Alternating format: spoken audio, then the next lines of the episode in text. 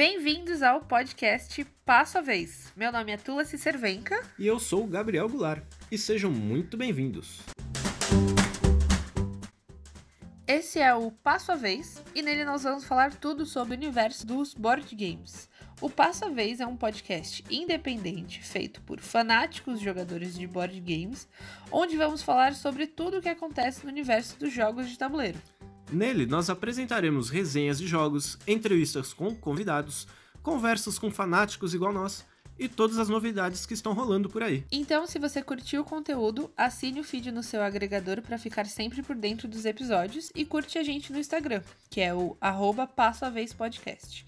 Lá a gente vai postar as fotos desses jogos, das nossas jogatinas, dos lançamentos, dos eventos e de tudo mais. E se você escutou aqui sobre algum jogo, curtiu, comprou e jogou, marca a gente lá no Instagram. A gente fica muito contente quando acerta nas indicações para vocês. E também, se você estiver curtindo nosso trabalho e quiser nos ajudar, você pode entrar no site do Padrim e procurar a gente por lá. É padrim barra passo a vez podcast. Lá você pode contribuir com quanto você quiser a partir de R$ reais e receber todos os mimos que separamos para vocês com muito carinho. Mas, caso você não consiga contribuir com dinheiros e ainda assim quiser nos ajudar, você pode compartilhar o link desse podcast, dos nossos posts no Instagram, promoções e stories com todo mundo que você conhece. Dessa forma, você nos ajuda muito e seremos eternamente gratos a todos vocês. E bom, o jogo escolhido para o episódio do podcast de hoje foi o Draftosaurus, que já passou por mesas de todo mundo e é um jogo muito divertido e bonito. Ah, a temática de dinossauro já é super legal, agora um jogo sobre dinossauros é muito mais legal. Cara, dinossauro é um negócio que conquista qualquer pessoa. Pode ser um velhinho, pode ser criança. Criança é quem mais gosta de dinossauro. Eu, por exemplo, quando era criança, queria ser paleontólogo. Eu, eu... descobri essa palavra depois, né? Mas eu queria ser o descobridor de dinossauros. Eu também. Inclusive, quando teve aquele lançamento daquele filme da Disney, Dinossauros. O melhor filme. De, o melhor filme já produzido na, no cinema mundial. Não tem filme melhor. quando eles lançaram, eles foram lá no meu colégio fazer uma ação. E aí eles levaram várias coisas para fazer gincanas com as crianças e tudo mais. E aí a gente ganhou um certificado de paleontólogo mirim. E aí todo mundo era paleontólogo mirim. Eu tinha até há pouco tempo atrás na minha janela um adesivo colado paleontólogo mirim. Olha, o meu sonho ser um paleontólogo mirim. Infelizmente, essa, esse sonho não acabou seguindo adiante. Mas sigam seus sonhos. Não, não sigam, sigam seus sonhos. E, e sejam paleontólogos. Sejam paleontólogos. Se você for um paleontólogo, manda e-mail pra gente, manda direct no Instagram, avisa a gente, conta pra gente como é ter realizado esse sonho que nós dois tínhamos e a gente infelizmente não realizou. Gostaria de conhecer um paleontólogo, então entre em contato com a gente. Bom, mas vamos saber um pouco mais sobre esse jogo que foi lançado há pouco tempo e já tem conquistado vários board gamers por aí.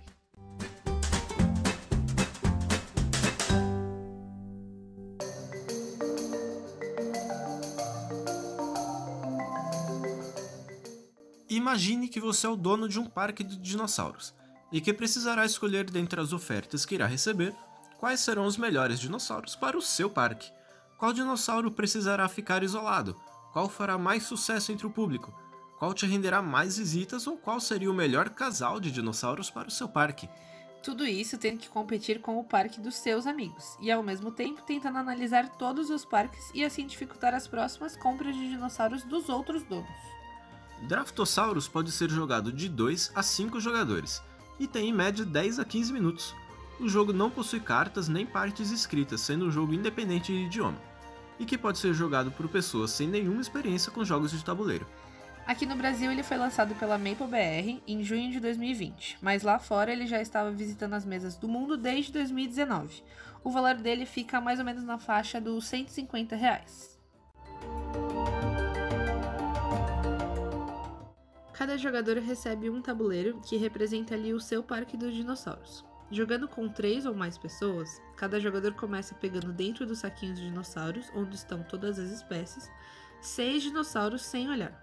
O turno consiste em um jogador rola o dado, enquanto todos os outros jogadores deverão colocar um dinossauro no cercado indicado pelo dado, menos o jogador que rolou o dado, pois esse tem a vantagem de colocar em qualquer cercado. Após todos os jogadores escolherem um dinossauro simultaneamente e colocá-lo em seu parque, todos passam os cinco dinossauros restantes para o jogador à sua esquerda.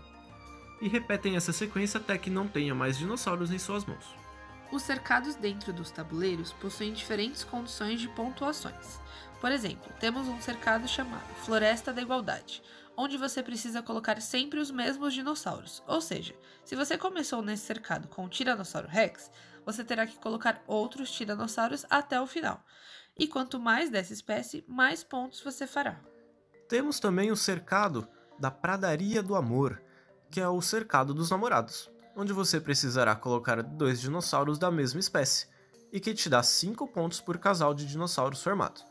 Caso o jogador não consiga colocar no cercado indicado pelo dado, ele pode colocar no rio, que fica na entrada do parque e que lhe dará somente um ponto por dinossauro. Com apenas dois jogadores, o jogo muda um pouco. São quatro rodadas, pegando seis dinossauros, porém os jogadores irão escolher uma espécie, descartar uma outra para dentro da caixa e passar o restante para o oponente.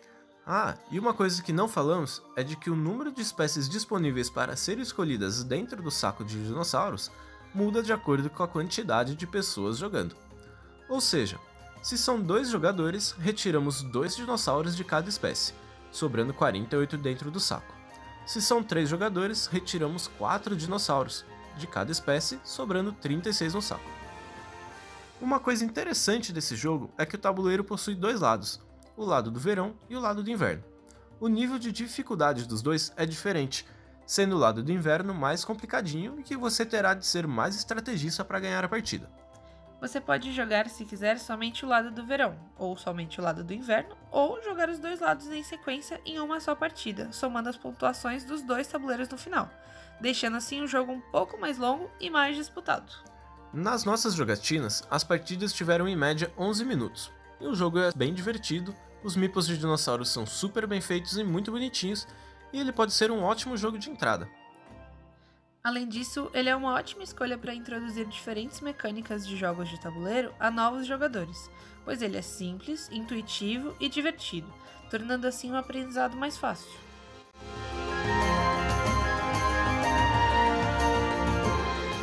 O jogo em si é bem simples. O que acaba tornando ele mais difícil é a quantidade de jogadores na partida, pois quanto mais pessoas jogando, mais imprevisível o jogo se torna fazendo com que dificilmente os jogadores saibam que estará disponível em suas mãos a cada turno. Além disso, o jogo se torna difícil também por conta das diferentes formas de pontuação, que falamos no começo do cast. Além daquelas duas que falamos de sempre usar o mesmo dinossauro e formar casais, o jogo possui mais quatro. São elas: a Campina da Diferença, onde você precisa alocar somente dinossauros de espécies diferentes aumentando a sua quantidade de pontos de acordo com a quantidade de dinossauros. Temos também o cercado chamado Mata Tripla, onde você precisa ter, até o final da partida, três dinossauros, independente da espécie, para ganhar 7 pontos. Caso contrário, você não soma nenhum ponto de vitória.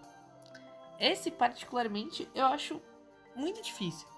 Porque eu sempre fico muito focada em tentar fazer os outros cercados primeiro, tipo o cercado dos dinossauros iguais ou o cercado dos dinossauros diferentes. E aí, quando chega na hora de colocar três dinossauros ali, eu acabo não conseguindo, muito porque acabou a rodada ou acabou o jogo e eu não consigo completar os três dinossauros no final. Para mim, ele é justamente um dos cercados mais fáceis, porque você não precisa seguir nenhuma outra regra, é somente colocar três dinossauros ali e ao invés de, por exemplo, acabar tendo que colocar no rio, você pode colocar ali.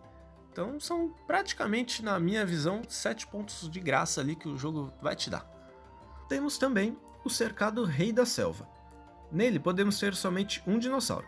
E para somar 7 pontos de vitória, o seu parque precisa ter uma quantidade igual ou maior dessa espécie que em qualquer outro parque. Caso qualquer um de seus oponentes tenha mais dinossauros dessa espécie que você, então este cercado não traz nenhum ponto de vitória. Nesse cercado, é importante ter em mente que todos os jogadores vão olhar o seu parque também. Então, se você decide colocar um dinossauro nesse cercado logo no início, então talvez você tenha sua estratégia um pouco prejudicada pela atuação dos outros jogadores. É, é uma tática que eu uso bastante, inclusive com o Gabriel. Toda vez que eu vejo que ele colocou um dinossauro ali, eu tento conseguir mais dinossauros daquela cor do que ele Pra fazer ele perder ponto mesmo, porque é, é isso que casais fazem, né? Pra você ver. A gente tenta aqui ajudar o próximo e tudo mais, mas é isso que sempre acontece. Tenta ajudar o próximo, tenta ganhar o jogo. é, é um joguinho, né? A gente tenta ganhar mesmo. E o último cercado, porém não menos importante, é a Ilha Solitária. Este cercado pode ter apenas um dinossauro. No final da partida, ele te dará 7 pontos de vitória, caso o dinossauro nesse cercado seja o único dessa espécie em seu parque. Do contrário, você não pontua. E aqui eu já perdi diversas partidas porque só me foi dado o dinossauro que estava aí no, no final. Então, cuidado, pessoal. Quando vocês colocarem um dinossauro aí, tenham em mente que pode acontecer de alguém te ferrar no finalzinho e você ficar muito triste. Muito triste. Esse alguém, no caso, sou eu, e eu faço questão mesmo de sempre te dar o dinossauro que você já colocou ali, falando que você não vai ter esse dinossauro, e aí eu faço questão de te dar o último dinossaurinho, e aí você vai ter que colocar ele no rio, que seja, mas aí ele não vai ser o único e você perderá esses sete pontos. Pois é, só tristeza quando isso acontece, pessoal. Muito cuidado. Bem, e todos esses cercados estão distribuídos pelo tabuleiro em diferentes regiões do mapa. E para vocês conseguirem visualizar melhor, todo o lado direito do tabuleiro é a área dos banheiros, e todo o lado esquerdo, que é o lado da praça da alimentação. E dentro disso temos a região da floresta e da pradaria, tudo muito bem desenhado no tabuleiro. E para ficar ainda mais fácil, lá no nosso Instagram já postamos fotos do jogo, do dado, do tabuleiro e dos meeples. Assim você já pode dar uma olhada no jogo, entender melhor como ele funciona e se apaixonar.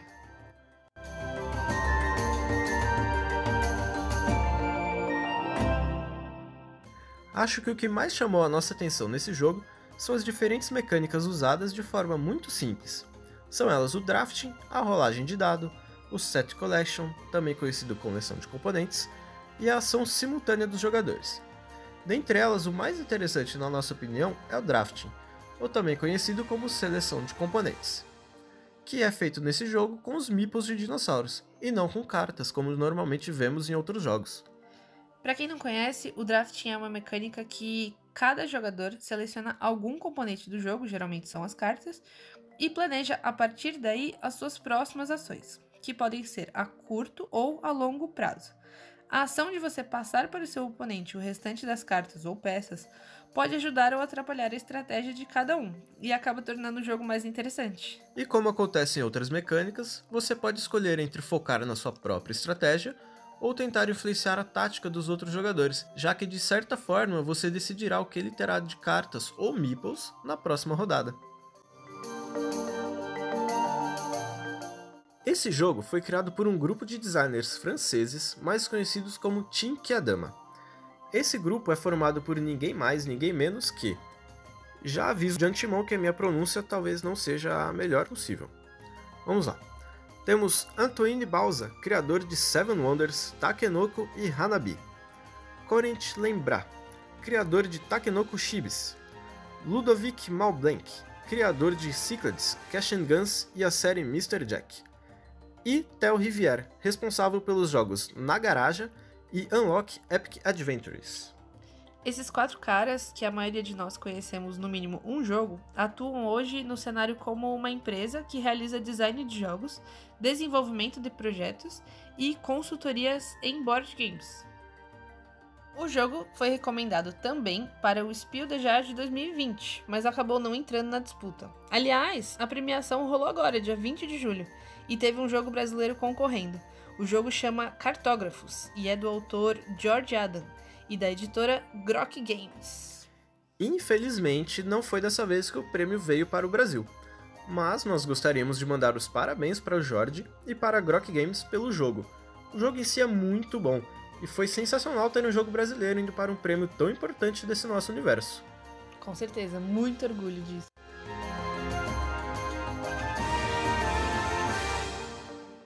Draftosaurus é um jogo extremamente divertido, que pode ser jogado tanto por jogadores experientes quanto por pessoas que nunca jogaram um jogo de tabuleiro moderno.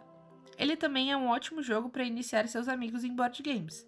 E além de tudo isso, ele é muito lindo com seus meeples de dinossauros detalhados e super fofos. Ele mal tinha saído nas lojas e já estava na nossa gaveta de jogos. Eu particularmente acho ele um pouco caro levando em consideração o fato da complexidade do jogo ser baixa mas, em contraposição, Como a Tulussi já disse, ele tem os bipos de dinossauros feitos em madeira, tem uma boa jogabilidade, é bem bonito e, como já dissemos, apresenta diferentes tipos de mecânica de forma que facilita bastante o aprendizado. Então ele foi sim para nossa gaveta dos jogos e se fizerem expansão, a expansão vai também. Aliás, fica aí a dica para Maple BR. Uma expansão com tabuleiros diferentes e mais dinossauros seria muito legal.